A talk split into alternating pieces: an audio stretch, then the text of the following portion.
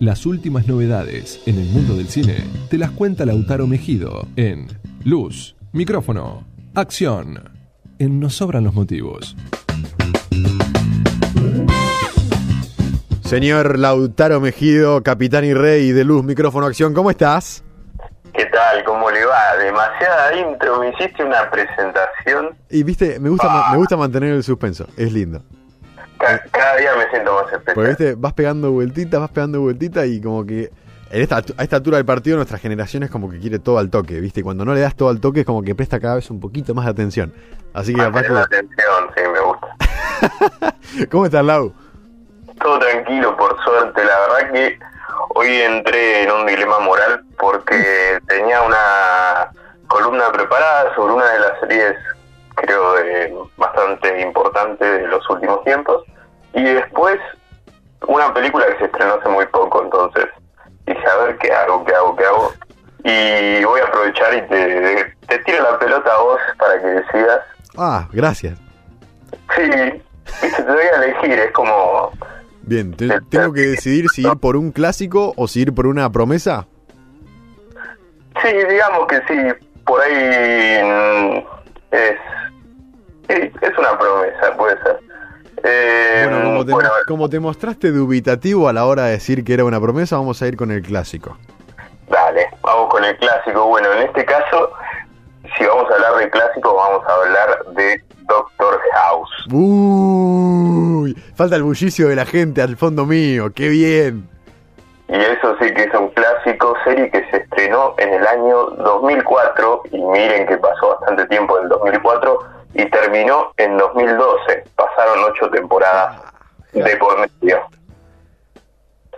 Esta fue una de las, digamos, series que la reventó en todos los, eh, en todos los sentidos. ¿Por qué? Porque, digamos que trae algo que es difícil de ver para el espectador, que por ahí es una enfermedad, una persona que la está pasando mal en un hospital, pero lo trae de una forma bastante bien vestida, porque presentan un, un problema de salud y a su vez te presentan a un personaje muy importante, que es Doctor House, que tiene un montón de quilombos mentales, pobre, la verdad que no tuvo una infancia muy buena, y, y yo creo que el tema de la infancia en Doctor House termina resumiendo por qué es la persona que es. La cuestión es que el señor Gregory House, que es un médico increíble, nace del producto de una aventura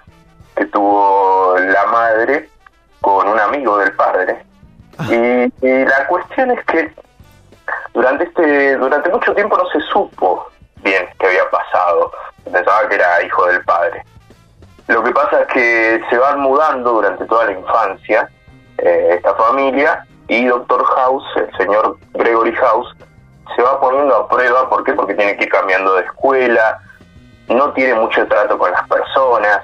Entonces es como una cuestión de que él desde chico ya tuvo que demostrar que sabía. Y eso lo vamos a ver reflejado en todos los capítulos. Sí, sí, sí. Que él demuestra la calidad de persona que es para bien y para mal y el conocimiento que tiene. Eh, y esta cuestión es un punto clave para entender al personaje. Después hay muchas otras cosas si nos referimos a, a todo el tema social, que obviamente desde chico al no estar acostumbrado a, a relacionarse con otras personas, a que por ahí tenía un padre muy violento que lo reprimía, como que esta, eh, este tema hizo que no pueda relacionarse afectivamente, de tener amigos, de tener una pareja, porque él ya veía como el amor como un, como un fracaso. Claro. Y, y lo importante que es a veces que, que los padres tengan un buen trato con los hijos para que después esa persona se luzca en su vida o por ahí tenga buenos comportamientos. Sí, sí, sí. Entonces, mirá a lo que fui, ¿eh? Ni siquiera estoy hablando de la serie. No, no, no, no, no, increíble. Una hilada tremenda hiciste. La, la cuestión es que mm, Gregory House es un médico que sale de lo común. ¿Por qué? Porque cada caso lo resuelve con el lema este, de, si no me equivoco, que es de Napoleón, del fin justifica a los medios. Y él que trata, como es un médico diagnóstico, o sea, trata de resolver casos que por ahí no bien diagnosticados o no tienen un diagnóstico claro, eh, lo que sucede es que llega un caso raro de una enfermedad que por ahí no se conoce o que es muy rara a, a su hospital y él la diagnostica buscando y utilizando un montón de métodos diferentes. Digamos que bombardea al paciente con todo tipo de estudios, Sí, sí, sí, sí. cosa Total. que yo no veo muy ética. Más de una vez termina generándole enfermedades a sus pacientes, termina dañándolos, a veces le generó la muerte. Entonces, No sabes si es Doctor House o es tu Sam con el puede fallar. exacto, él siempre busca lucirse, de- descubrir los casos raros, pero hay veces que la pifia, hay veces que no. Y digamos que esta cuestión de resolver lo imposible, lo difícil,